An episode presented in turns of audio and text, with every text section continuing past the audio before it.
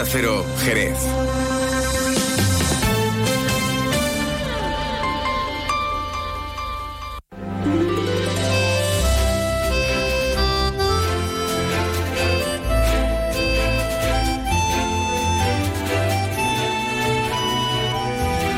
Más de uno Jerez.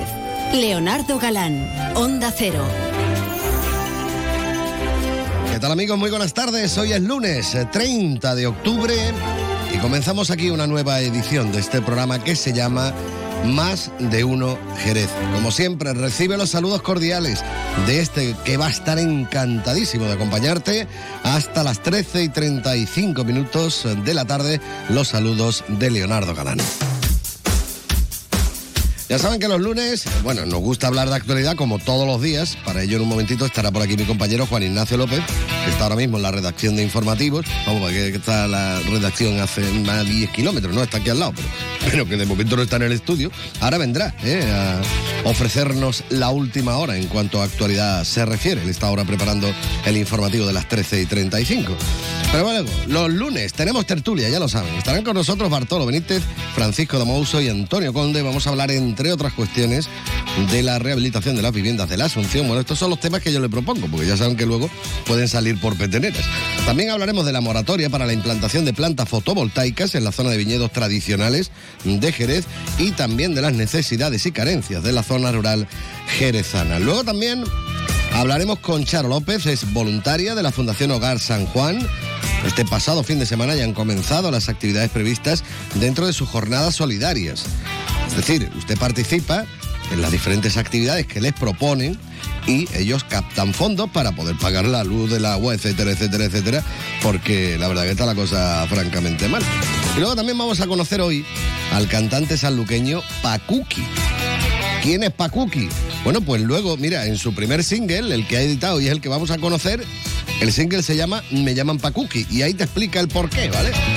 Luego tendremos tiempo para disfrutar con un poquito de rumbita y todo esto que tanto nos gusta. Pero antes, lo que hacemos es mirar a los cielos para ver cómo van a estar de cara a las próximas horas de la mano de la Agencia Estatal de Meteorología. Y ahora la información meteorológica con el patrocinio de Alvariza Motor. Muy buenas tardes. En la provincia de Cádiz tendremos cielo nuboso cubierto con precipitaciones que pueden ser localmente fuertes. Las temperaturas se mantendrán sin cambios con valores de 23 grados en Algeciras, 22 en Cádiz, Arcos de la Frontera y Jerez de la Frontera o 21 en Rota y de cara a mañana seguiremos con cielo nuboso con predominio de nubes medias y altas con temperaturas en descenso quedándose en cifras de 21 grados en Cádiz, 20 en Rota, 19 en Algeciras, Jerez de la Frontera o 18 en Arcos de la Frontera. El viento será flojo variable. Es una información de la Agencia Estatal de Meteorología. Alvariza Motor te ha ofrecido la información del tiempo. El nuevo Mitsubishi ASX puede ser ese coche que ves aparcado en la puerta de un colegio, o en lo alto de una montaña, o surcando la autopista hacia la puesta de sol. Puede ser personal, todo tuyo,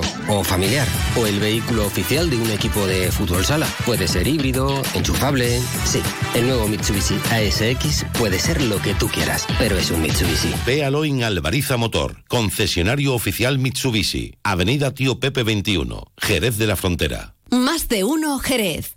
Leonardo Galán, Onda Cero. Allá por el año 1972 estaba yo naciendo ¿eh? y este hombre estaba ya cantando este tema, Bill Withers, Ain't No Sunshine.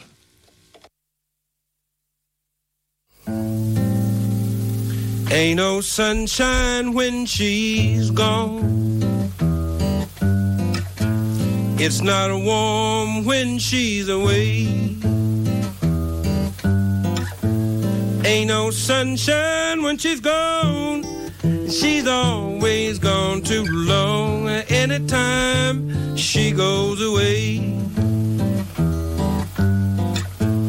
Wonder this time where she's gone. Wonder if she's gone to stay.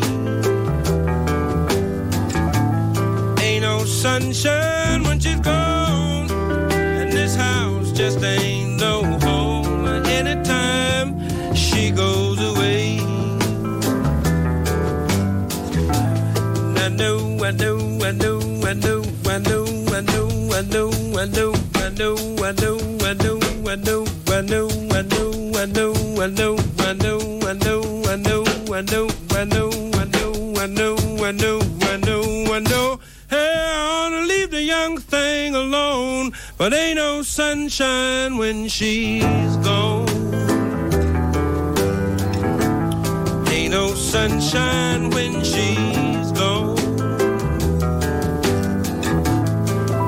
Only darkness every day. Ain't no sunshine when she's gone. Bueno, yo creo que ha quedado un poquito claro el hecho de que no hay brillo de sol si no estás tú. No sunshine con Bill Withers. 26 minutos que pasan de las 12, yo creo que es el momento idóneo para que demos un pequeño gran repaso a cuestiones que son actualidad en esta jornada de lunes. Para ello, como siempre, está por aquí mi compañero Juan Ignacio López, ya poniendo orden en el estudio, porque están llegando también los contertulios. Juan Ignacio, muy buenas tardes. Sí, ya sabes, ya sabes tú que ni debajo de agua y por favor que no dejen de hacerlo porque si no, no tendría emoción. Buenas tardes, Leo. Oye, eh, agua, por fin, por fin, aunque fíjate esta mañana con el chaparronazo que ha caído a eso de las 7 menos cuarto, pero ahora mismo No te tenemos... preocupes, mañana caerá más. Bueno, que caiga, pero que caiga por favor donde tiene que caer. Así se limpia el ambiente y se llenan los pantanos que buena falta hace. Si no, vamos a notar las consecuencias y de aquella manera, de momento ya, eh, la presión del grifo ha bajado un poquito. Ajá. Y eso hay ya quien lo está notando. Bueno, eh, buenas noticias con las que hoy hemos abierto los informativos eh, esta mañana y es la adjudicación por fin de esos 24 kilómetros de carril bici entre Jerez y La Barca. Lo ha anunciado la Consejería de Fomento, hablando una vez más del importe, 4.700.000 euros, eh, con un plazo de ejecución de 20 meses. Eso por una parte, pero mm, hay que hablar de lo que tiene de lo que tiene lugar esta semana, en concreto en el fin de semana, y es la vigésimo cuarta edición de Fegasur, la feria de ganado y agricultura que organiza la Diputación de Cádiz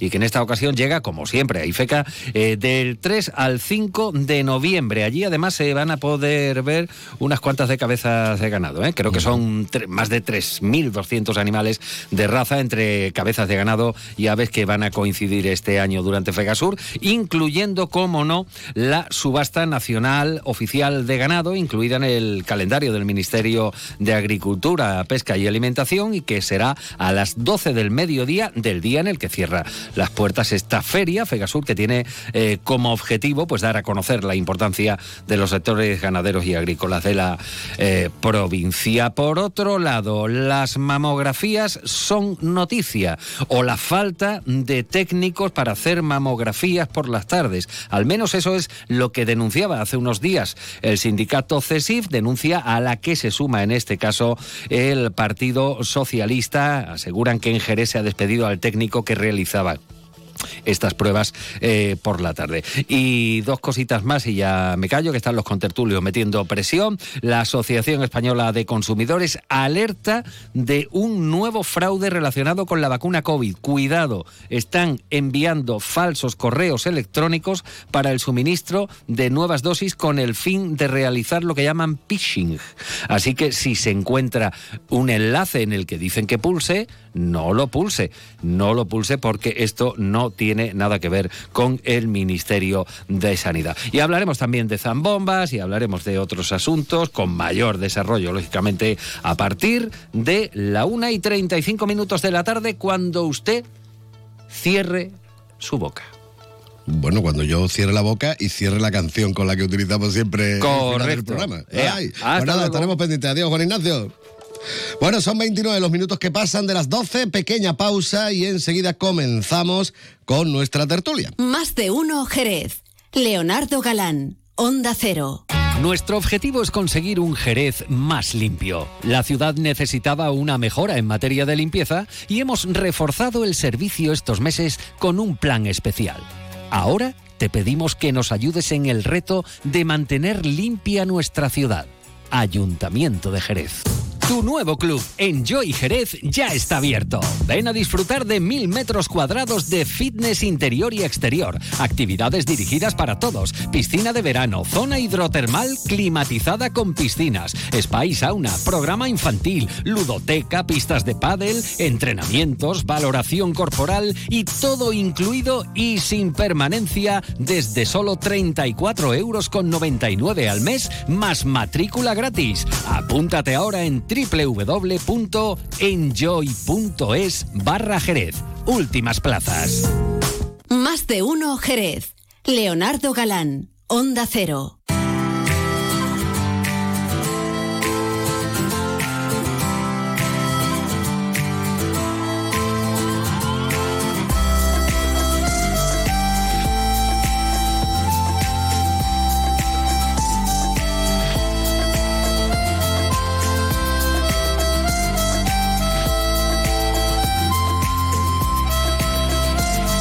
Bueno, pues son ya 31 los minutos que pasan de las 12. Están escuchando Onda Cero Jerez. Se han utilizado el método tradicional de radio, es decir, han puesto la radio normal en el 90.3 de la FM, pero también nos pueden escuchar en www.ondacero.es a cualquier hora del día y en cualquier lugar del mundo.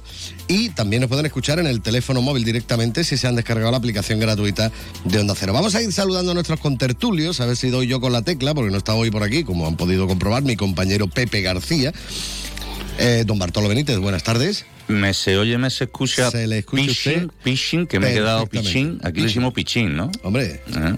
¿qué pasa, Pichín? ¿Qué ¿No? pasa, Dice. Pichín? Bueno, también está con nosotros Francisco Domoso. Francisco, muy buenas tardes, Paco. Muy buenas tardes. Y también está con nosotros Antonio Conde. Muy buenas tardes, Antonio. Buenas tardes, Leo. Bueno, vamos a hablar un poquito de cuestiones que han sido actualidad, cuestiones que llevan tiempo sonando, en algunos casos demasiado, y mm, que no se terminan de solucionar. Y, y otras cuestiones, bueno, pues que a ver qué es lo que qué es lo que ocurre con el tema, si se cumple o no lo que se dice y demás. Yo ya os he pasado los temas, luego al final vosotros, como siempre, haréis lo que os dé la gana y hablaréis de, de lo que os dé la gana, pero en principio, hombre, a mí me gustaría hablar un poquito de la situación que están atravesando los vecinos de la Asunción ¿Y por qué se ha llegado a esta situación? ¿Quién podría ser responsable de la situación en la que se encuentran ahora mismo los vecinos que ven cómo van pasando los meses y tienen que justificar unas obras que en la mayoría de los casos no, no han finalizado? El pasado viernes estuvieron protestando a las puertas del Ayuntamiento de Jerez. Mientras que en el mismo ayuntamiento pues se estaba celebrando un pleno ordinario donde entre otras cuestiones se llevaba también ese punto en el orden en el orden del día. Pues mira, yo eh, hacer simplemente una previa, Bartolo, porque tú. después, sí, porque después, porque después Antonio, Antonio coge la retaíla y esto no hay quien lo pare. Eh, yo, yo, siendo un chico obediente y siempre que tú me invitas amablemente a esta tertulia, intento estudiar todo lo que puedo sobre estos temas. Y una de las ventajas de la tecnología hoy en día es que puedes bucear hasta eh, la retrospección de lo que sucede en las cosas. Y me he llegado a encontrar algunos artículos del, de un diario de la ciudad de 2016, 2016, que ya ha llovido desde entonces donde había manifestaciones y quejas de los vecinos por el estado lamentable de algunos de los edificios que se callan las cornisas. De hecho, hay hasta vídeos de YouTube enseñándolo. Quiero decir con esto en esta previa que esto no nos coge por sorpresa a nadie, que esto no es nada que se nos haya aparecido de repente, sino que aquí hay un largo histórico y hay que empezarse a preguntar si los políticos se pueden permitir el lujo de tener situaciones como esta desde tan lejos en el tiempo. A ver, Antonio. A ver, yo no, no he estudiado, yo lo tengo como vivencia, soy un niño de la Asunción. O sea, yo he nacido, eh, no, no he nacido, sino he vivido durante muchos años. en la Bueno, yo hice allí la mili, o sea que yo también cuento, Sí. ¿eh? Eh, de hecho, bueno, tengo dos hermanas mías que viven allí, ¿no? Y conozco perfectamente el tema. Mira, esto ha sido una serie de circunstancias, una serie de ítems que, bueno, que han ido sumando para llegar a esta situación. Primero, sí es verdad que, bueno, que en política se venden mucho los proyectos, eh, la foto de- del titular y después se abandona el, eh, análisis o, bueno, o el apoyo a- a- a- al proyecto, ¿no? Y sí es verdad que los vecinos se vieron en una tesitura de tener que ser ellos los que contratan, tener, tener que ser ellos los que, los que gestionen y posiblemente también se haya contratado empresas que, bueno, que eh, tampoco tienen una solvencia económica para aguantar una, una obra de, de esta envergadura. De hecho, varias empresas eh, se, han, se han ido, ¿no? Si a esto le sumamos, ¿no? De que, de que son proyectos que no se le explican tampoco bien a- al vecino, donde se le tiene que eh, informar también de que tienen que hacer cargo y hacer frente a una serie de pagos. Después viene, porque la, subvención no viene sola, después viene también Hacienda que te, te reclama esa parte de pagos, ¿no? Eh, eso hace que haya vecinos de que no hayan tenido eh, dinero para afrontar y hayan tenido que pedir algún tipo de préstamo o demás para afrontar esos pagos de haciendas, ¿no? También la dirección facultativa, eh, por la bueno por la información de los propios vecinos, ¿no? Eh, tampoco realiza el trabajo que debería de realizar. Y esa es una de las quejas constantes de los propios vecinos, ¿no? Y, y en las reivindicaciones, en las manifestaciones se han dado, se ha, se ha informado de este tema. Pues si no tiene una administración una administración que controle también esta dirección facultativa, una administración que ponga los medios técnicos eh, a disposición de estos vecinos para que se lleve y se controle la calidad también que se está poniendo en, la, en las viviendas, ¿no? Pues terminamos con este tipo de problemas. Yo quiero. Es que yo creo que hay que, que, remontarse a cómo surge toda esta historia, independientemente de la necesidad que toda la zona de la, de la Asunción desde hace mm, cientos de años y vamos a exagerar ya porque da igual que sean 20, 30 o 50, eh, tenga necesidad de, de, esa remodelación. Eh, yo he vivido y, estuve en el Consejo Social y se hablaba de los fondos City y, el ayuntamiento proponía muchas cosas, pero al final pocas cosas han ido hacia adelante. Y es verdad que había dinero europeo eh, de, de, de, del periodo 2014-2020 que estaba disponible para esas cosas, ¿no? Y de hecho eh, se le habla a los vecinos, se le explica entre comillas, eso se le explica lo que, lo que se podría realizar y se presentan. De tal manera que en el 2019 se hace la presentación de esa posible subvención y en el 2020 se delimita el área de actuación de la Asunción con, con una aprobación de un presupuesto con cargo a fondos ITI de 5.960.000 euros para la rehabilitación de 608 viviendas. Ya todo el mundo empieza a salir en la foto ¿eh? y todo el mundo empieza a ponerse medallitas, pero realmente lo que hace la Junta simplemente es estudiar y conceder la subvención europea. Y la Consejería de Fomento y la delegación solo tramita y fiscaliza. Y eso yo no sé si es que se le explicó o no se le explicó a los vecinos. El ayuntamiento además solo es una entidad colaboradora, es lo único que se dedica a través de Movigesa es a gestionar las solicitudes. Es decir, que a los vecinos se le meten el lío y hay gente, como si fuera una gestoría, que es la administración pública que tramita documentación y se acabó. Entonces, eh, los fondos City, que sabéis que es una iniciativa eh, europea para el desarrollo territorial, se concede para actuaciones en barrios eh, en exclusión, en entidades, o perdón, en municipios mayores de 50.000 habitantes. Y mm, por medio, pues desde la Asociación de Vecinos hay un presidente que se erige un poco y además yo creo que hay que felicitarlo, aunque después las circunstancias sean las que son, pero de alguna manera promueve, mueve y, le explica a los vecinos que esa posibilidad existe. Lo que no se le dice es que además lo van a tener que gestionar ellos. Y gestionar ellos en una entidad con poca capacidad, pues vienen los problemas que, que vienen, ¿no? Y se ha realizado esas obras se ha realizado sin la intervención de un, de un, agente rehabilitador, con todo lo que supone una rehabilitación, y sin la participación directa del ayuntamiento. El ayuntamiento tenía que haberse presentado allí con todos sus técnicos y de alguna manera haber supervisado porque tiene su responsabilidad. ¿no? Y ahora, ¿qué ocurre? Que nos encontramos con un grave problema de que esos son fondos europeos que esos están delimitados en el espacio y en el tiempo y los tiempos se están comiendo. Exacto. Se le ha dado ya una posibilidad de renovación. En, en, en a, al principio del verano creo que se tenía que haber terminado, ahora se ha pasado a finales de, de este mes. ¿Cuál es el problema? Pues, ah, bueno, y además, como tú bien afirmabas, es que no se le explica que una subvención, como cualquier otro tipo de subvención, se considera incremento de renta e, y una parte de ganancia patrimonial, con lo cual se han encontrado, además de este problema grave, los vecinos con que algunos no pueden tener acceso a una beca, eh, tienen que pagar el impuesto de la renta cuando anteriormente no lo pagaban, etcétera, etcétera. Es decir, aquí ha habido una cantidad de sorpresas que yo creo que los vecinos no la conocían y donde la responsabilidad pública se ha puesto de perfil solamente aparecía para la foto y ahora el problema es muy grave, muy muy grave, no. porque no se puede, eh, la ley no te permite eh, ampliar eh, esa subvención que existe porque los precios están cerrados, ha habido por medio de una pandemia, una subida inflacionaria, todo lo que queramos, pero esa es la auténtica realidad. ¿Cuál es la solución que puede haber? Pues que se encuentren dineros públicos, porque no hay dineros privados, y pongan encima de la mesa para arreglar un entuerto que entre todos hemos creado y pocos se responsabilizan de ello, pero quien lo sufre son los vecinos. A ver. A ver, entre, entre todos, como dice el refrán, entre todos la mataron y ella sola se murió. Eh, un refrán muy antiguo. Y, y yo quiero, yo quiero añadir una cosa, Paco, una cosa que me preocupa muchísimo porque además es la realidad que vivimos. El perfil de las personas que habitan en esa zona es un perfil, en gran medida, de personas de una cierta edad que no están actualizadas ni tecnológica, ni informática, ni legalmente, porque claro, aquí siempre puede venir uno y decirte el, el, el desconocimiento no es eximente de culpa. Bueno, de acuerdo, pero si estamos tratando con personas mayores, que a lo mejor las cosas hay que explicárselas perfectamente masticadas para que las entiendan.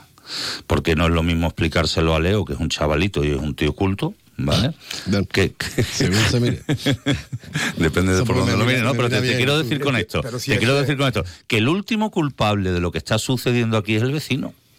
No, aquí se está último- intentando. el- el- no, no, yo no creo que el culpable sea el vecino. El último que- culpable. El último, no, no, el, ulti- el, el damnificado es el vecino. Efectivamente. Porque el, es que si hablamos de fondos europeos para zonas de intervención, zonas que son de exclusión, y la exclusión no solamente es lo, lo que se entiende por pobres, ¿no? Eh, personas que no están capacitadas porque no han tenido ese desarrollo, no personas mayores que no tienen, etcétera. Exacto. Entonces, ahí es donde existe una responsabilidad por parte del público, de, de- de- de- de- de- de lo público, para que eso se explique. Por eso, déjame, termino rápidamente y le dejo la palabra a Antonio, que ya se está empezando a... a- a- como, se ha considerado aparte, dice, bueno, yo hoy me voy a, ma- me voy a moderar. Hoy O a, me voy a o a moderar. mí también me puede Eh, ceder la palabra para mal meter un poco. Exactamente, que lo, lo- lo que lo que yo quiero poner como colofón a esto sencillamente, eh, cuando decía lo de que el, el- el vecino es el último que tiene la culpa, es que a esto hay que darle una solución. Totalmente. Es que lo que no puede suceder es que, que yo que paso por allí habitualmente, aunque no vivo allí, y- pero hice la mili allí, Antonio, eso me cuenta, ¿eh? Mm, ver aquellas fachadas picadas durante meses y meses y meses y meses, escuchar a los vecinos cuando vas andando em, que están quejándose de que además la ejecución de muchas de las actuaciones no están siendo las que debieran ser, de que el subbloque se quedó a la mitad y ya nadie ha vuelto ni nadie viene. Eh, oiga, esto lo que hay que hacer es solucionarlo. ¿Cuál es la única solución? Pues el ayuntamiento, evidentemente, mm, no tiene medios para eso, pero no porque yo le compre el relato de que no tiene dinero, porque sí tiene dinero, porque el dinero se lo damos nosotros, los que no tienen dinero son los vecinos, que, le pagan sus impuestos al ayuntamiento. Aquí tendrá que venir Mamá Junta de Andalucía y hacer una aportación, por lo menos para finalizar esto, y que luego, que luego se articule lo que se tenga que articular. Pero lo que no se puede permitir mm, es que se pierdan los fondos, que se van a perder muchos de ellos, y que los vecinos se queden con las casas con las fachadas picadas y sin terminar. Es que como se pierdan los fondos, y perdóname un Sí. momentito, es que tienen que devolver Todo, lo claro, que le han dado. Y estamos hablando eh, de, de una subvención. Es decir, que dices tú, oye, me van a dar una subvención, qué guay. Pero claro, luego los vecinos se encuentran con que ellos son los que tienen que contratar las obras, ellos son los que tienen que realizar todo este tipo de trabajo y claro... Y tienen que no poner recursos hablando- propios. Claro, Sí, y no estamos hablando de, personas que se dediquen, eh, que tengan Y, una bueno, constructora, que lo hacen todos los días, sino... Y Leo, con barbaridades tan grandes como que incluso eh, se permitió la empresa, una de las empresas constructoras de proponerle a los vecinos de que pidieran un préstamo personal para seguir con la ejecución de las obras. O sea, eh, eh, en este tema eh, se ve la dejadez y la soledad que viven los vecinos y sobre todo eh, a- respecto a lo que comentaba Bartoló, aquello, el 80% de de las familias que viven allí son familias ya mayores, personas ya mayores Claro. que no que, que no que no están no están técnicamente cualificadas como para, para hacer este tipo de gestión, ¿no?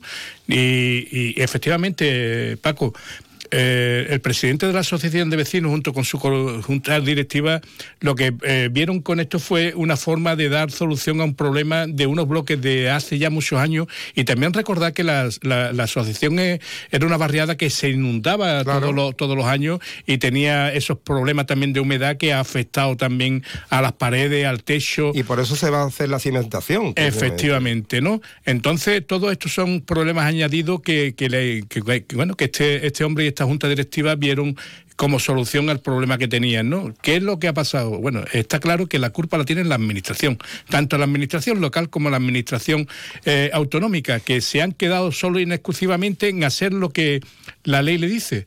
Hacerse la foto. La foto y poco más. Un poco más. Eso poco es, más. y, decir que se están invirtiendo bien los fondos europeos.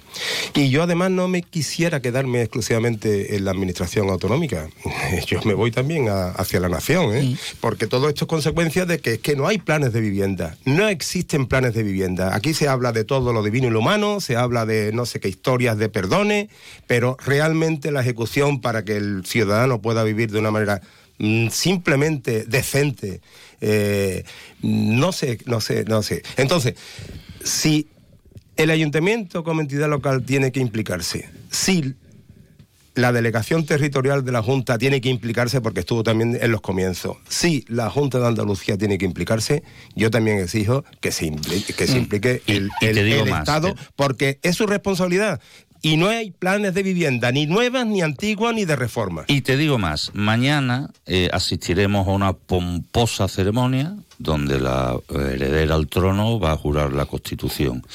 Dentro de ese texto donde ella pondrá la mano para jurar la Constitución... Y que podrán existe- escucharlo en directo aquí, por Exactamente, cierto, en Onda que Cero, que decirlo, yo no me lo pierdo porque lo retransmiten. Además, Carlos Alsina va a estar ahí al lado, yo a ver si consigo colarme. Yo he echado ya a mi niña que Ahí el está. sillón es mío mañana. Exacto. Eh, te quiero decir que en esa Constitución, en uno de sus articulados, dice que la vivienda es un derecho de los ciudadanos, no es un artículo de lujo.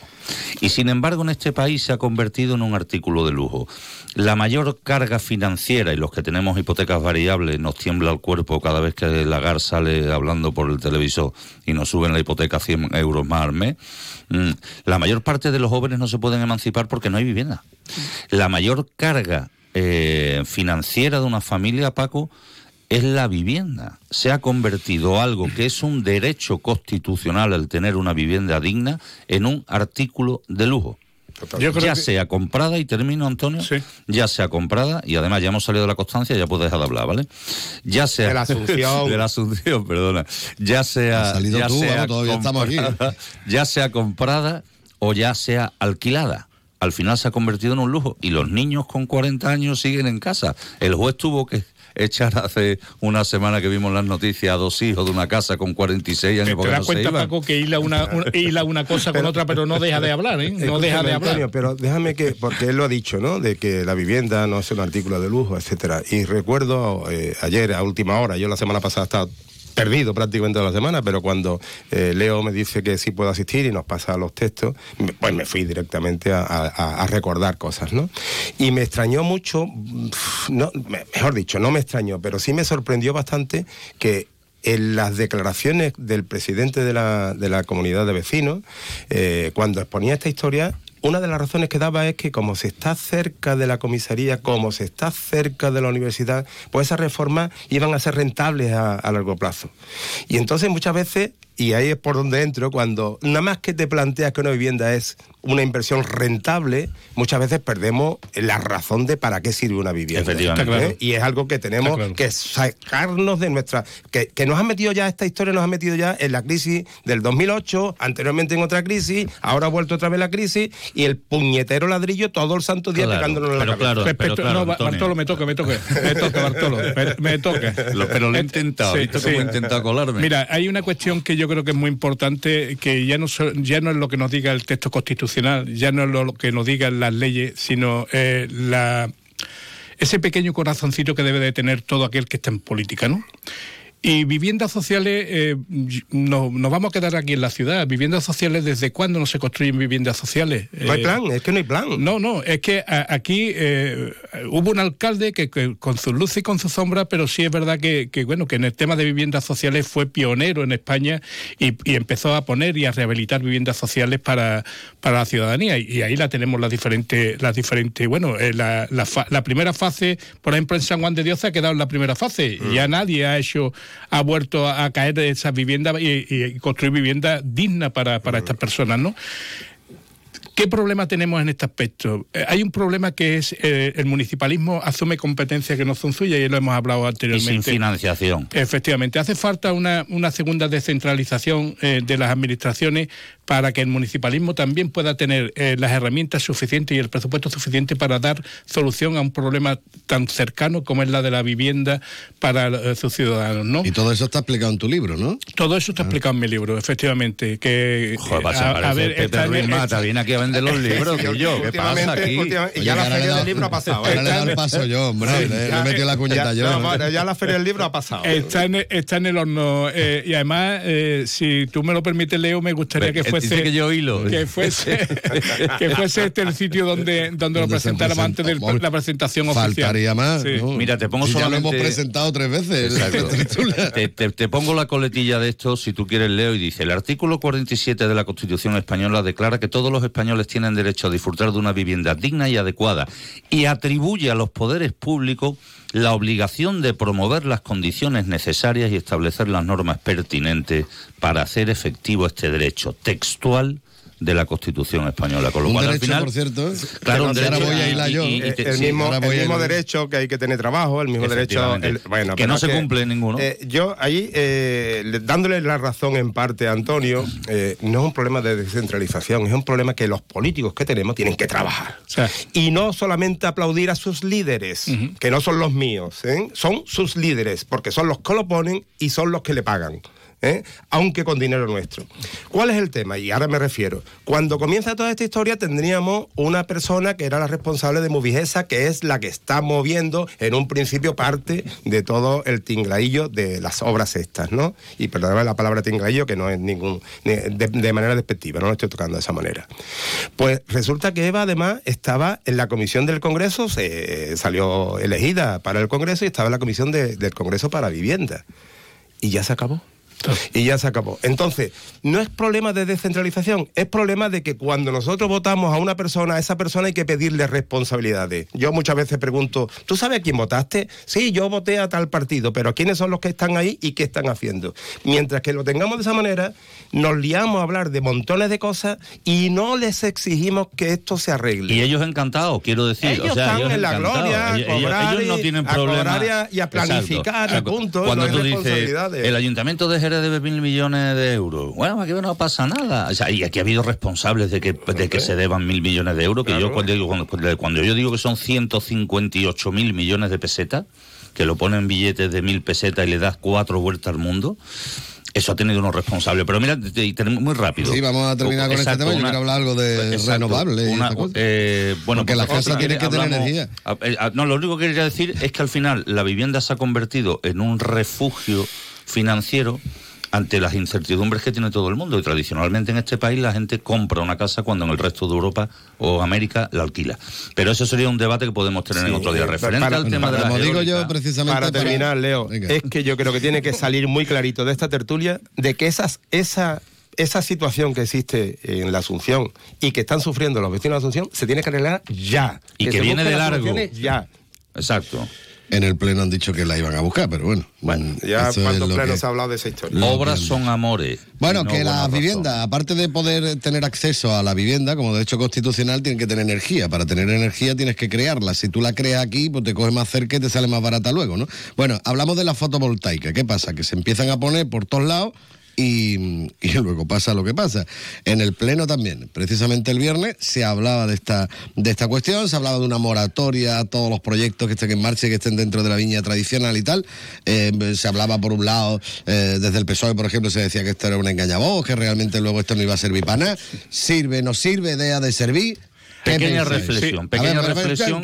No, no, no, no, de- de- déjate de- de- de- de- que se dé de reflexión que no después nos dé Paco hablar. y después Bartolo. eh, Mira, eh, respecto a lo que comentaste antes del pleno, el pleno es papel mojado. Yo he sido concejal del ayuntamiento y te puedo decir que el pleno es papel mojado. Se supone que ahí es donde se deciden las cosas, ¿no? Si no, eh, ahí es donde se, dec- se deciden. Otra cosa es que se hagan.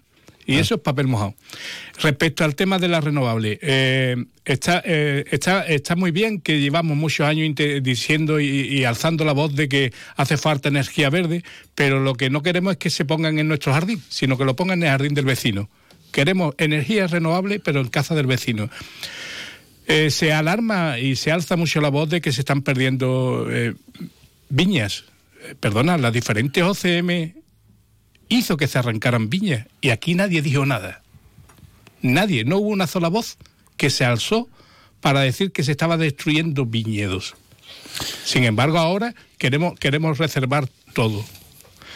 A mí me parece bien que reservemos nuestro patrimonio, pero tenemos que andar, tenemos que andar con los nuevos tiempos. Y si queremos re- eh, energía renovable, queremos energía limpia, En algún sitio se tiene que poner. A ver, Paco. Es que vuelvo a lo mismo. Eh, to- to- todo esto no surge de la nada. Esto no es alguien que nos ha puesto encima de la mesa una realidad. Esto se va, eh, se va creando un relato eh, donde todo el mundo aplaude, donde todo el mundo dice que somos guay del Paraguay, que somos los primeros en no sé qué historia del universo, y cuando vienen los problemas nos quitamos de en medio. Lo mismo de la Asunción, absolutamente lo mismo de la Asunción. Necesitamos energías que sean mm, que no sean tan contaminantes como las que tenemos. Vale. Yo recuerdo hace unos años cómo se peleaban muchos de los agricultores de esta zona para que le pusieran una torreta eólica en su finca, porque había una rentabilidad que no te lo dejaba en ningún cultivo. 10.000 ¿Vale? euros anuales cada uno. Y, y quizás más. No, no, Y sí, quizás porque más yo- en porque algunos. yo lo he vivido en primera persona. Bueno, pues eso lo tenemos y es una realidad. Ahora bien, esto hay que organizarlo, porque tampoco puede ser que nos quedemos en Andalucía para poner, eh, en, en vez de ver el verde ya en alguna zona, lo que ves son unos pedazos de espejos impresionantes, que son un montón de, de- de- de- de pantallas que están absorbiendo eh, eh, las rayas del sol, ¿no? Esto hay que organizarlo. Y sí es verdad que mm, habrá que proteger, y habrá que proteger no por, porque haya problemas políticos, sino porque simplemente hay que proteger. A mí me, me comentaban, por, por los temas míos, eh, en la sierra, que hay en los terrenos mejores donde se están cultivando, están poniendo eh, eh, las, plantas solares, ¿no?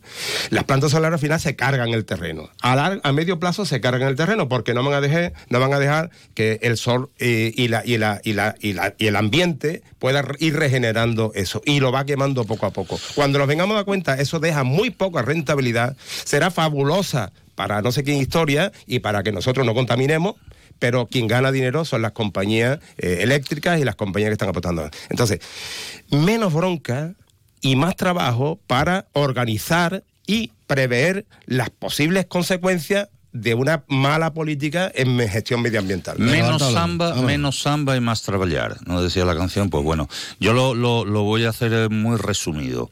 Hablamos en general de las energías verdes. Evidentemente, eh, estoy plenamente con- eh, de acuerdo con Paco que aquí había 20.000 hectáreas de viña y quedan 6.000, eh, pero también soy plenamente consciente que se pueden articular maneras de hacerlo. Leí un artículo muy interesante de colocación de paneles solares en zonas industriales. Eh, al final se pueden buscar formas de hacerlo. O sea, tenemos que buscar la fórmula, pero tampoco podemos acusar a un señor que tiene una viña, que nadie le pregunta desde hace 20 años eh, la, la crisis que tiene encima, porque aunque este año se haya pagado muy bien la uva, si tú produces un 40% menos, tampoco te salen las cuentas, tampoco le puedes prohibir a un señor que intente renta- rentabilizar su, su, su tierra.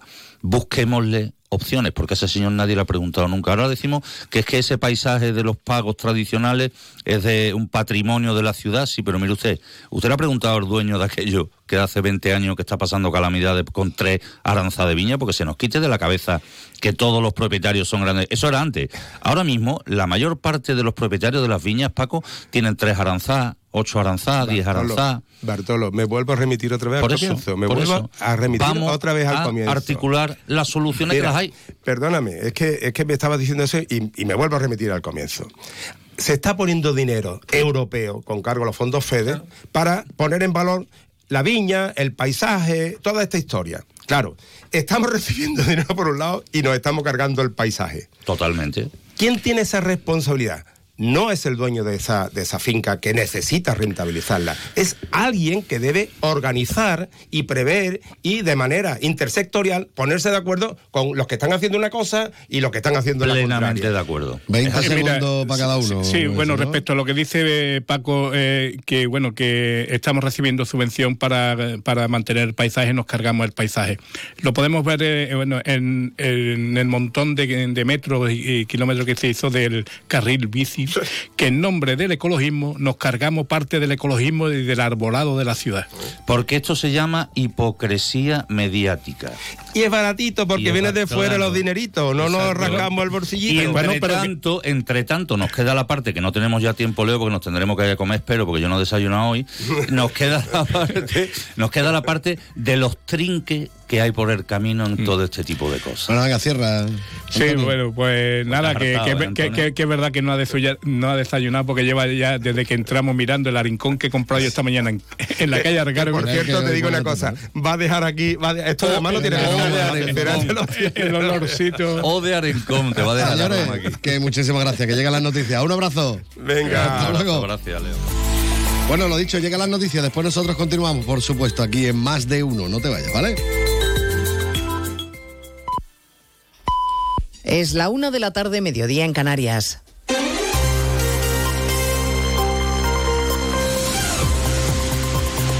Noticias en Onda Cero.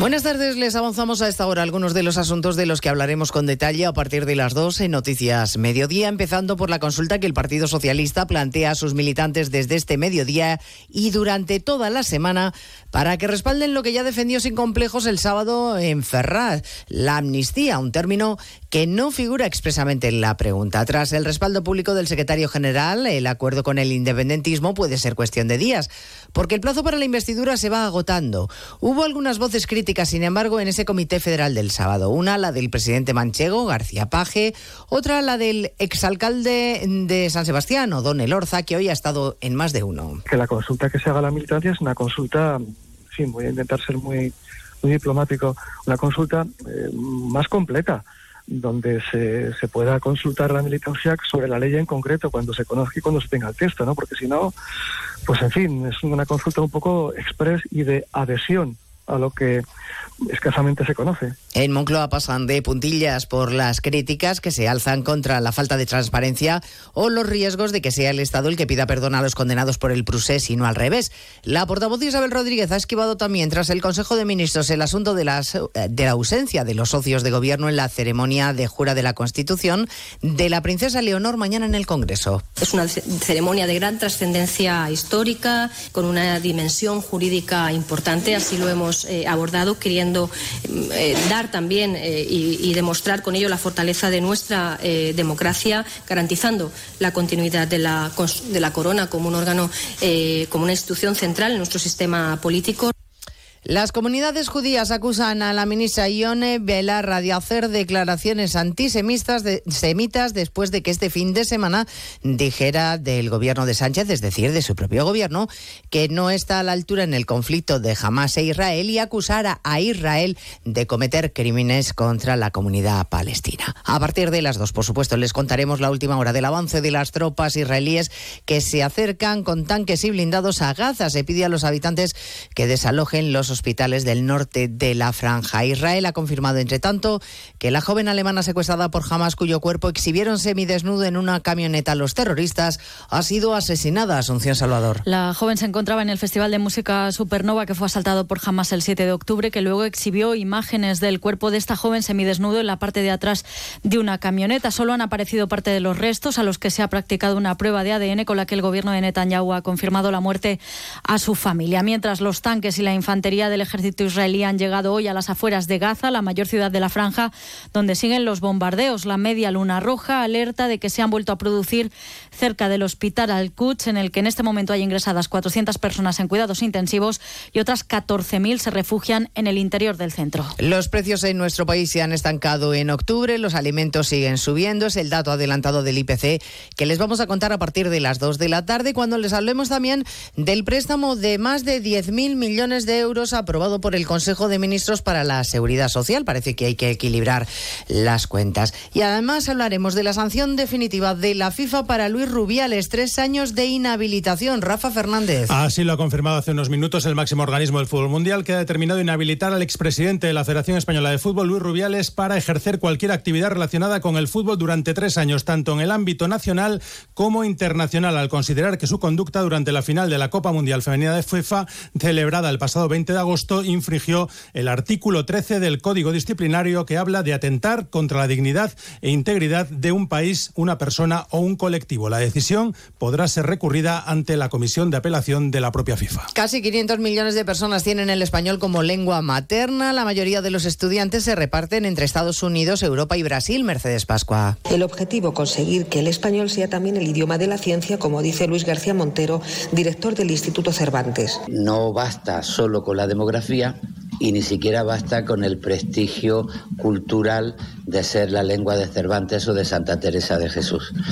Para eso la apuesta por la ciencia y la técnica es fundamental. El español es el segundo idioma extranjero más reclamado por los estudiantes después del inglés. Y la obesidad, que sigue siendo un estigma en nuestro país. Siete de cada diez enfermos confiesa que se siente discriminado. Belén Gómez del Pino. En todos los aspectos de su vida, un alto porcentaje piensa que las personas con sobrepeso tienen menor capacidad para ocupar un cargo directivo o público y se cree mayoritariamente que la obesidad no es una enfermedad sino una falta de control. Respuestas que son retos para los médicos, explica el doctor Cristóbal Morales, vocal de la Sociedad Española de Obesidad para darle un auténtico giro a la perfección, al tratamiento, a la prevención y al diagnóstico de esta enfermedad con mayúscula llamada obesidad. Aunque la tasa de obesidad es mayor en varones, el porcentaje de hombres que considera que tiene exceso de peso es menor que el de mujeres. Pues de todo ello hablaremos en 55 minutos cuando resumamos la actualidad de este lunes 30 de octubre. Elena Gijón, a las 2, Noticias Mediodía.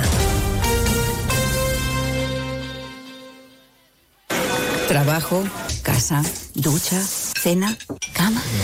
Salir de trabajar con el piloto automático no tiene pérdida, aunque pensándolo bien, sales perdiendo. Te pierdes conversaciones, te pierdes risas, te pierdes lo que sucede a tu alrededor.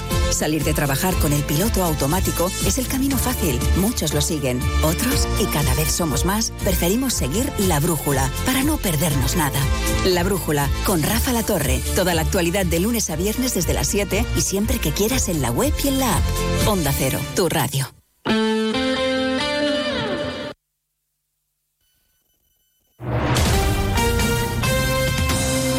Andalucía, Onda Cero.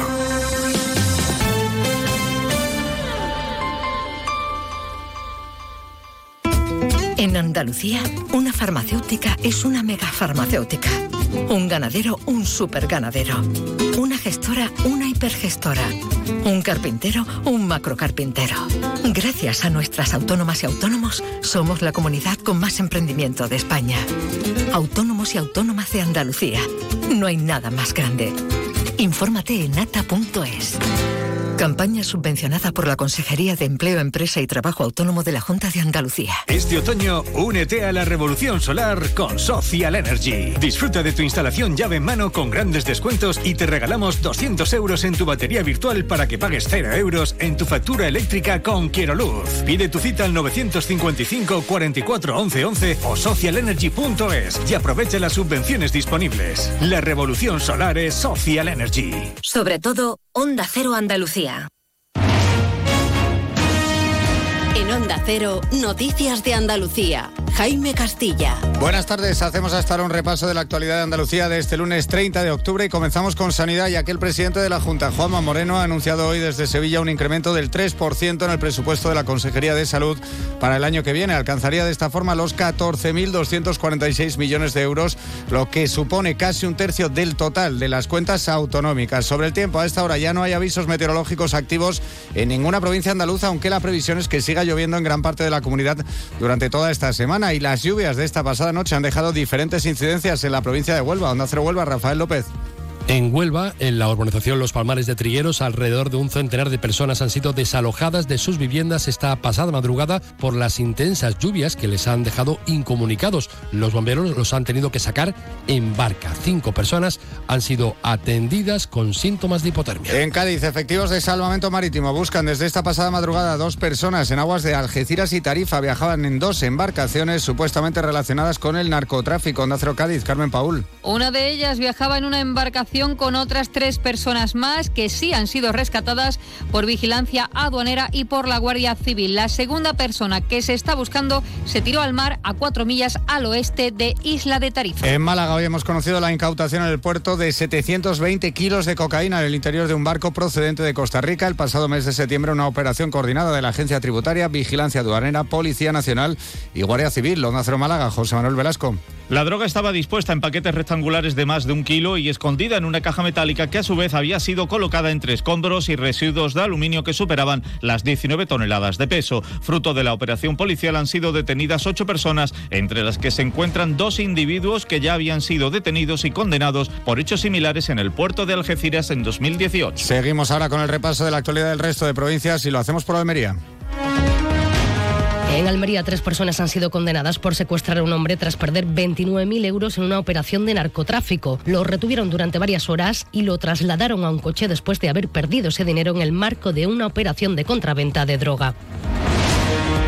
En Ceuta, la protectora de animales va a pedir al Ministerio de Sanidad Exterior que desbloquee la adopción de perros por Francia. Desde la entidad ceutí insisten en que el gobierno central paralizó una veintena alegando que Ceuta no está considerada como ciudad de la Unión Europea y asegurando que los caninos ceutíes pertenecen a Marruecos. En Córdoba, la Policía Nacional investiga la presencia de una banda organizada que ha robado cientos de teléfonos móviles en el transcurso del Festival de Música Electrónica El Row, celebrado en la noche del sábado al domingo. Hasta el momento se han recuperado unos 150 celulares. En Granada, en la comarca de Guadix, está teniendo lugar una fiesta rave ilegal con alrededor de 300 asistentes y un centenar de caravanas. Llevan tres días consecutivos de fiesta. Son necesarios alrededor de 40 efectivos de la Guardia Civil para controlar el evento. De momento ni se están desalojando a los asistentes ni prohibiendo su entrada en este terreno perteneciente a la Diputación de Granada. En Jaén, la institución ferial de la provincia celebra un año más una feria en la que el comercio provincial, las celebraciones de cualquier tipo y las parejas que tienen previsto casarse en los próximos meses van a ser las protagonistas. Jaén de Bodas se celebrará del 3 al 5 de noviembre. Y en Sevilla, los vecinos de la zona de Reina Mercedes de la capital andaluza piden más presencia policial tras los enfrentamientos entre ultras del Betis y de los Asuna este domingo antes del partido disputado en el Benito Villamarín. Más noticias de Andalucía a las 2 menos 10 aquí en Onda Cero. Onda Cero. Noticias de Andalucía.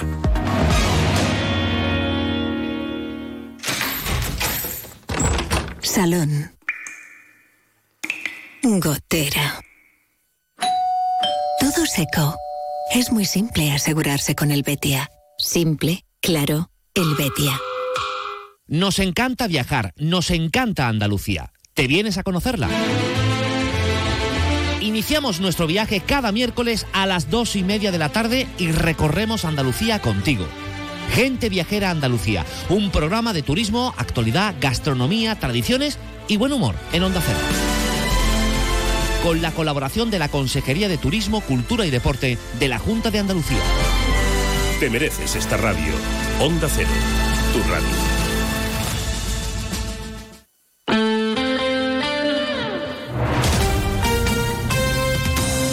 Cero, Jerez.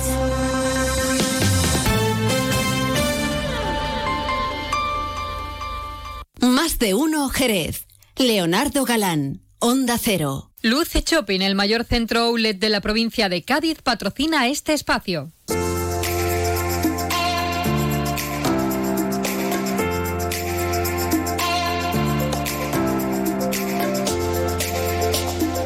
Vamos a continuar, por supuesto, en la sintonía de Onda Cero Jerez en este 90.3 de la frecuencia modulada. También nos pueden escuchar en www.ondacero.es, ahí a cualquier hora del día, en cualquier lugar del mundo. Es donde vamos colgando los podcasts del programa y también nos pueden escuchar en directo. Y si no, pues directamente en su teléfono móvil si se han descargado la aplicación gratuita de Onda Cero.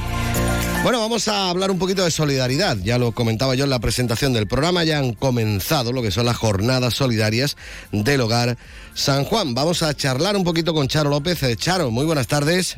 Hola Leo, buenas, buenas tardes, ¿qué tal? Bueno, como digo, eh, han comenzado ya estas jornadas solidarias. Cuéntame un poquito qué es lo que hemos tenido ya y qué hay de cara a los próximos días. Bueno, pues comenzaron este fin de semana, el viernes, concretamente con el torneo de pádel que mm, en Jacaranda, que bueno, que resultó fenomenal, donde se exhibieron casi 50 parejas. Y bueno, lo pasamos fenomenal ¿eh? y además fue muy bonito con unos premios estupendos y todo resultó fantástico.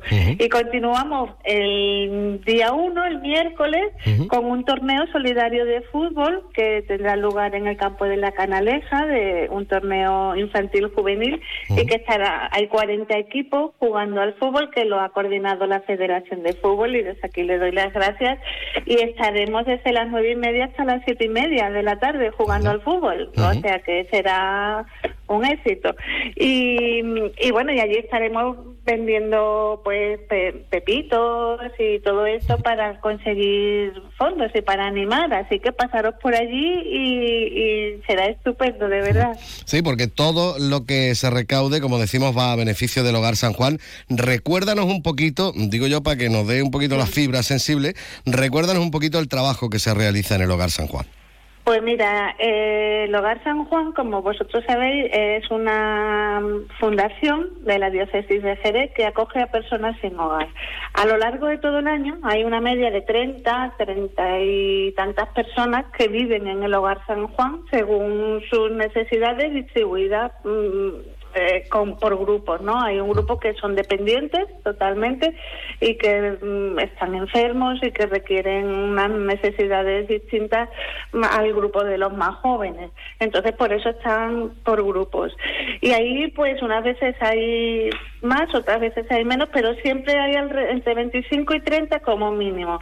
Y luego, aparte de eso, está el hogar abierto, donde van una media de 30 personas todos los días a desayunar, ducharse, coger ropa limpia, comer. Y entonces, pues imagínate las necesidades que hay, ¿no? Imagínate, aquello es una familia, pues imagínate una familia, como yo digo siempre, pues con 30 personas, el lío que puede ser y las necesidades que tiene. Más los primos que van a comer, que son los externos. O sea, paga la luz, paga el agua, paga... Paga la luz, paga el agua, paga, paga todo, porque yo no puedo imaginar con cuántos gastos, de verdad. Y todos los fondos con los que dispone esta fundación llegan a través de, donaciones y demás, ¿no? Y de estas actividades. Todo el, un porcentaje muy elevado llega a través de suscriptores que hay a través de empresas que nos ayudan, pues donando comida, por ejemplo, una nos ha donado ahora aceite que necesitábamos, es decir, y, muchísimos particulares que están suscritos, que todos los meses hacen una aportación. Yo siempre digo, vamos a dar 5 euros, 10 euros, y hay muchísima gente que, que, da 5 euros, 10 euros, y gracias a eso, pues se paga el sueldo de las personas que obligatoriamente tienen que estar allí trabajando porque no, no puede funcionar todo. Mm, con voluntarios, porque los voluntarios digamos tenemos nuestra vida y vamos lo que vamos pero y entonces mm, esas personas además necesitan mm, tienen unas necesidades especiales que a lo mejor los voluntarios no sabemos atender no y entonces tiene que haber personas contratadas también y bueno pues necesitamos ayuda para pagar sueldos para pagar luz para pagar el día a día del hogar, que es muy comida, a lo mejor es lo que menos se necesita, porque sí que es verdad que hacemos campañas de colegios, por ejemplo, ahora el Colegio Cuco nos va, va a hacer una campaña y van a llevar productos de desayuno, porque los desayunos van aumentando. En verano no van casi, no va casi nadie, pero ahora ya te digo, de 30 a 35 personas todos los días a desayunar, que no viven allí, que van a, desayunar. Entonces nos falta mantequilla, nos falta mermelada, nos falta los productos básicos de desayuno, pero eso eh, a través de colegios y mm, hermandades que también colaboran con nosotros, pues se consigue, pero conseguir dinero para pagar sueldos, para pagar luz, para pagar el gas para, para la ducha. este año hemos tenido además un, gasto extra con, con el derrumbe que tuvimos, no sé si te acuerdas, y que se cayó, que se cayó el, lo del agua caliente y entonces pues ahí vamos renqueando, como dicen en mi pueblo, pero bien, vamos.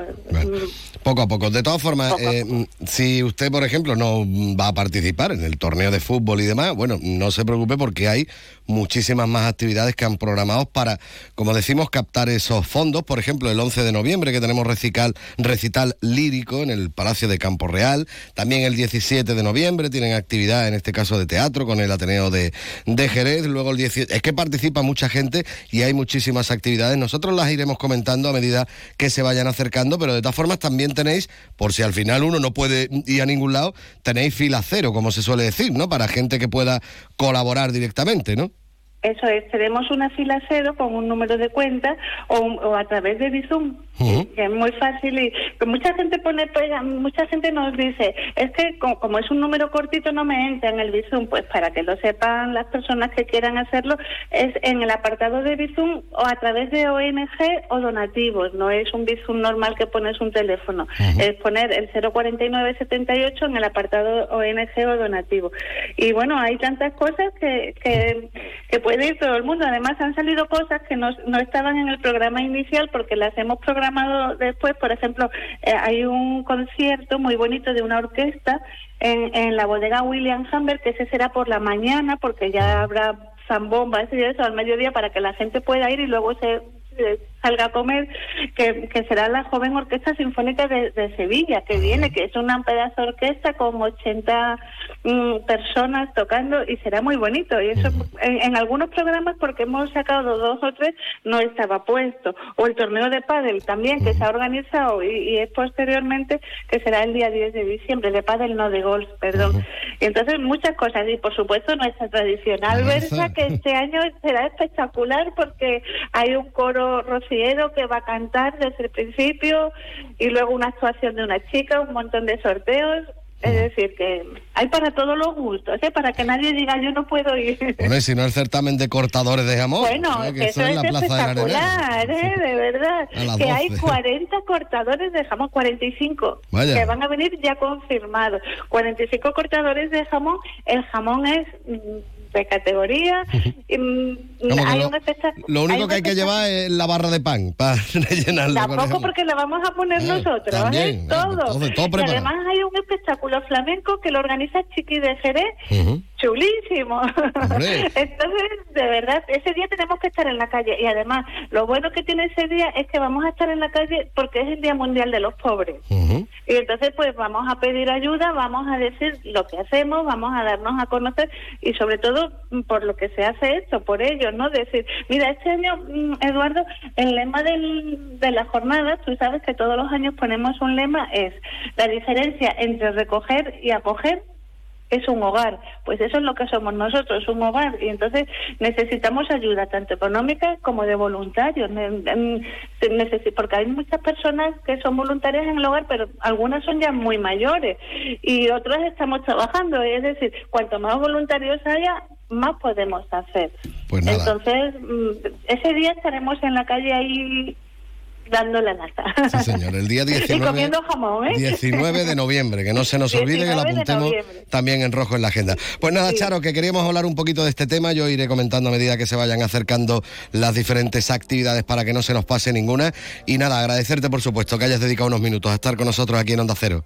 A vosotros por acordarnos sie- siempre de nosotros. Venga, hasta luego. besito. Hasta luego.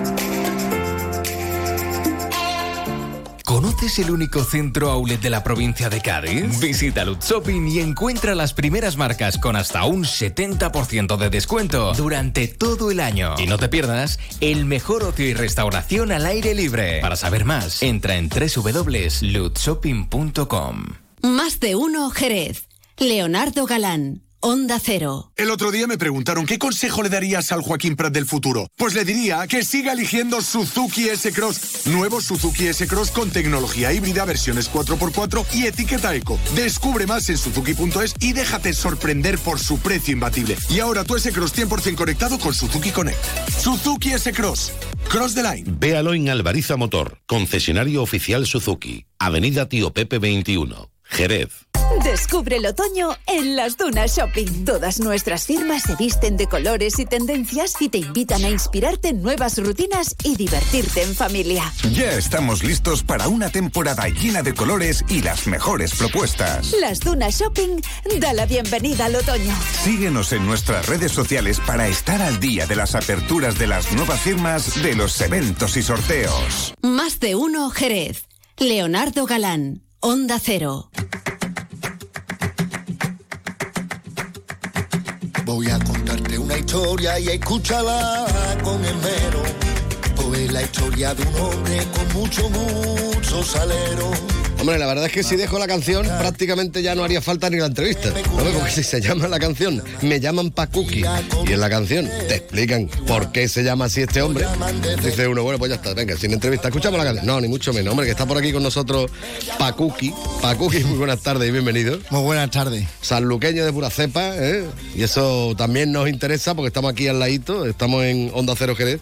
Y bueno, a mí me gusta recordar a nuestros oyentes, porque tú antes me lo preguntabas también, antes de empezar la entrevista, que nos pueden escuchar en el 90.3 de la frecuencia modulada, si están en el coche, están en su casa o en el trabajo, ahí a escondida del jefe para que no entere. Pero también nos pueden escuchar en www.ondacero.es, ahí en cualquier momento del día, en cualquier parte del mundo, porque colgamos los podcasts del programa. Y también nos pueden escuchar directamente en el teléfono móvil si se han descargado la aplicación gratuita de Onda Cero. Dicho esto, vamos a conocer a Pacuki, vamos a conocer a Estefano González Rodríguez, que es tu nombre de- del que viene en el carnet, ¿no? Mi nombre de verdad, de verdad. bueno, ¿y por qué te llaman Pacuki? A ver. Pues me llaman Pacuki por, por un monólogo que me contaba un amigo mío con, con 16 años. Y cada, claro, y me lo contaba así en plan cuando estábamos de casundeo y de fiesta y eso. Y claro, me gustó tanto que cada vez que yo lo veía, pues se lo pedía. Y claro, y el protagonista se llamaba Pacuki. Y de tanto pedírselo. Y al de tanto pedírselo Pacuki, Pacuki, pues Pacuki. Pero con el paso del tiempo, pues yo me he ido pareciendo un poquito a ese protagonista, ¿no? personaje, al ¿no? personaje Pacuki. ¿Y por qué? A ver, ¿qué te parece? Mm, Pues bueno, en la alegría, en que siempre estaba con, con amigos, reunido con amigos. Eh, también daba un poquito de por culo a los vecinos cuando estaban cantando, estaba bailando en su casa. y resumiendo, era una persona alegre y eso, y era una persona también pues muy conocida, ¿no? Bueno, eh, y tú eres conocido porque tú ya llevas dentro del mundo de, digamos, el artisteo ya bastante tiempo, ¿no? Bastantes años, ¿no? No vienes de nuevo en esto. No, no vengo de nuevo. El, eh, mi primer single sí ha sido, ha sido nuevo, pero yo vengo cantando desde hace siete o ocho años, que empecé allí en una peña en San Lucas, de Barrameda, en el rincón de la patadita, y empecé bailando. Pero claro, Miriam Velázquez pues me veía, me veía otras cositas, me veía que como ella me dice que, que soy artista, ¿no? y, y ya pues me fue subiendo al escenario poquito a poco y ya pues me busqué yo el camino poquito a poco, ¿no? Bueno, tú empezaste ahí eh, seriamente dentro del mundo del flamenco y ahora seriamente dentro de rumba, por ejemplo, ¿no? Podemos rumbita. de rumbita, sí, ¿no? rumbita, Eh, rumbita alegre para, para que la gente baile. Para que estemos animados, ¿no? Tú- bueno, se puede decir que eh, este tema como salió cuando estaba la, la feria directamente de San Luque, pegó un pelotazo allí que no vea, ¿no? Ahí está. Eh, Gonzalo Alhambra me llamó un día que tenía una letra para mí. Eh, yo, yo la acusé, me encantó y me dijo de sacarla a la feria. Dice que yo, saca la, la rumbita esta que va a cantar, que la va a cantar todo el mundo en la feria. y yo no me lo, yo no me lo, me lo esperaba, pero digo, venga, pues para adelante. Y la saqué en la feria y la verdad que tuvo mucha aceptación. Y hace dos meses saqué el videoclip. ¿sabes? Y la verdad que Y está funcionando. En, está funcionando. en Ha, redes ha y- gustado, ha gustado. Y en las diferentes plataformas digitales, ¿no? Donde está ahora todo el mundo enganchado, que si el Spotify, este, el otro. Sí, y- sí, sí, en YouTube, en Spotify, en Amazon Prime. Está en varios sitios. Bueno, y mm, háblame un poquito de. mm, ¿Te vamos a ver en breve en alguna actuación por aquí cerquita o algo? ¿Estáis preparando algo de directo? ¿Estáis eh, ahí pensando en más grabaciones? ¿Cómo, cómo lo tenéis organizado? A ver. Pues la verdad es que sí, que, hombre, yo llevo ya, como te he dicho, ya siete o ocho años eh, haciendo, pues, bolitos, ¿no? Actuaciones. Y claro, el, el 18 tengo una actuación, el de noviembre, el 25 de noviembre empiezo ya con la zambomba en el puerto, el 1, el 1 de, de diciembre estoy aquí en Jerez. Eh, y, y en muchos sitios, ¿no? En diciembre, la verdad. Tengo ya 12 o 13 fechas cerradas en diciembre. Bueno, y volviendo a, a este tema, me llaman Pacuki, háblame un poquito de los músicos y eso con los que te has rodeado para, para la grabación. Pues la verdad que, que tengo que estar agradecido a todos ellos porque también ha sido una cosa que le han salido de, del corazón. ¿sabes? Mi, mi guitarrista ahora que es Sergio Velázquez. eh, a la percusión por Juanan Rodríguez. eh, a la conga también Minas Orcojo. eh, Manuel Cazado, que ha sido el productor. Y la verdad que tengo que estar muy, muy agradecido a todos ellos, ¿no? Y bueno, ¿cómo se está portando la discográfica? Bueno, me imagino que bien, ¿no? Porque aquí estás, ¿no? De, de promoción, ¿no? Y dando volteretas hoy en, todo el día en Grey, ¿no? La verdad que sí, que por el camino me he cruzado a, a Mari Carmen Contreras y pues ella pues me está llevando por ahí, ¿no? A, a diferentes sitios, ¿no?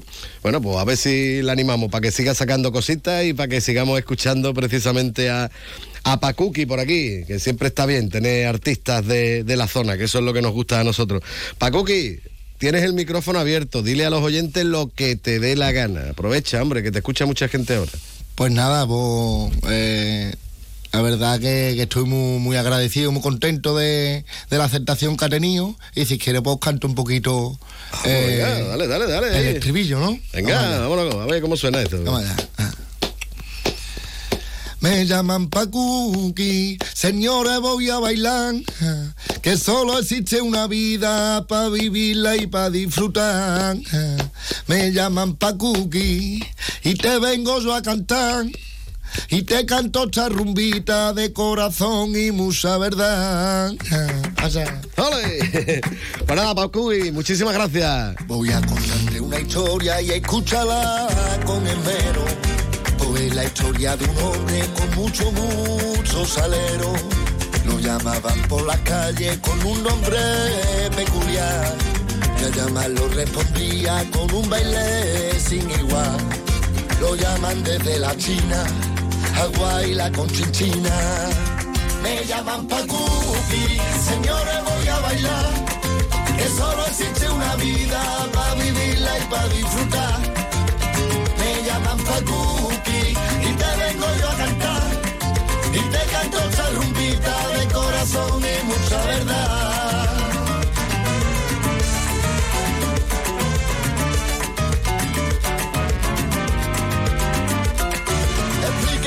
Señora, cómo es que estando en París, en Roma o en Santorini, siempre preguntan por mí.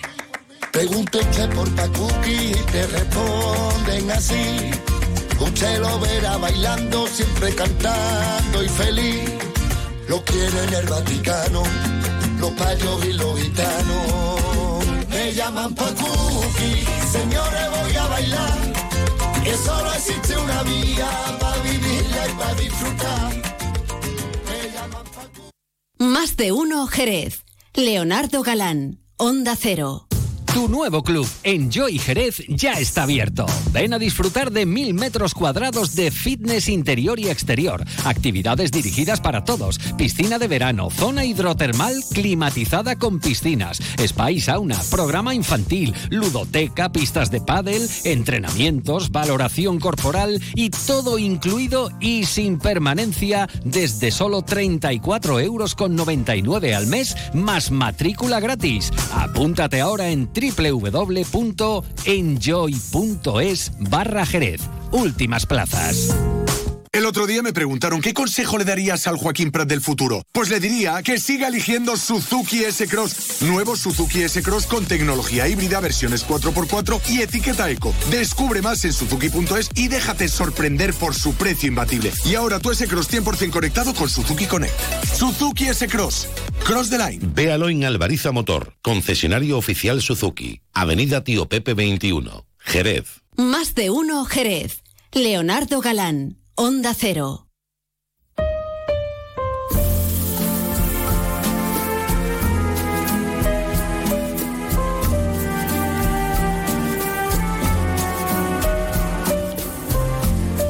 Pues son 32 los minutos que pasan de la una en punto de la tarde. Nos vamos a ir con, no voy a decir con música de lunes, sino con música así como de día gris, ¿no? Porque está abriendo un poquito el día, pero hay que recordar que mañana también dan agua, ¿eh? Y sobre todo esta noche también. Que nos vamos escuchando a Diana Crow con este The Look of Love, la mirada del amor, una cosa así sería la traducción. Los saludos de Leonardo Galán, que se va a ir encantadísimo, por cierto, a disfrutar con la mejor gastronomía, porque allí da igual si llueve, no llueve, sale el sol o no sale, da igual. Todos los días está abierto el restaurante Antonio para disfrutar con la mejor gastronomía. Además, allí tienen todo el portfolio este de bodegas Williams and Humber. A mí me gusta el canastita a esta hora. Así que, siempre con un consumo responsable, pues hay que disfrutar también del buen llantar. Nos vamos, pero les dejo muy bien acompañado con mi compañero Juan Ignacio López. Adiós.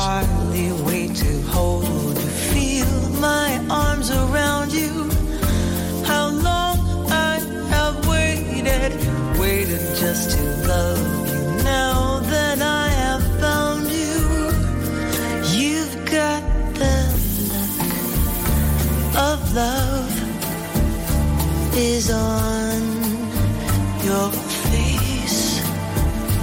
A look that time can't erase.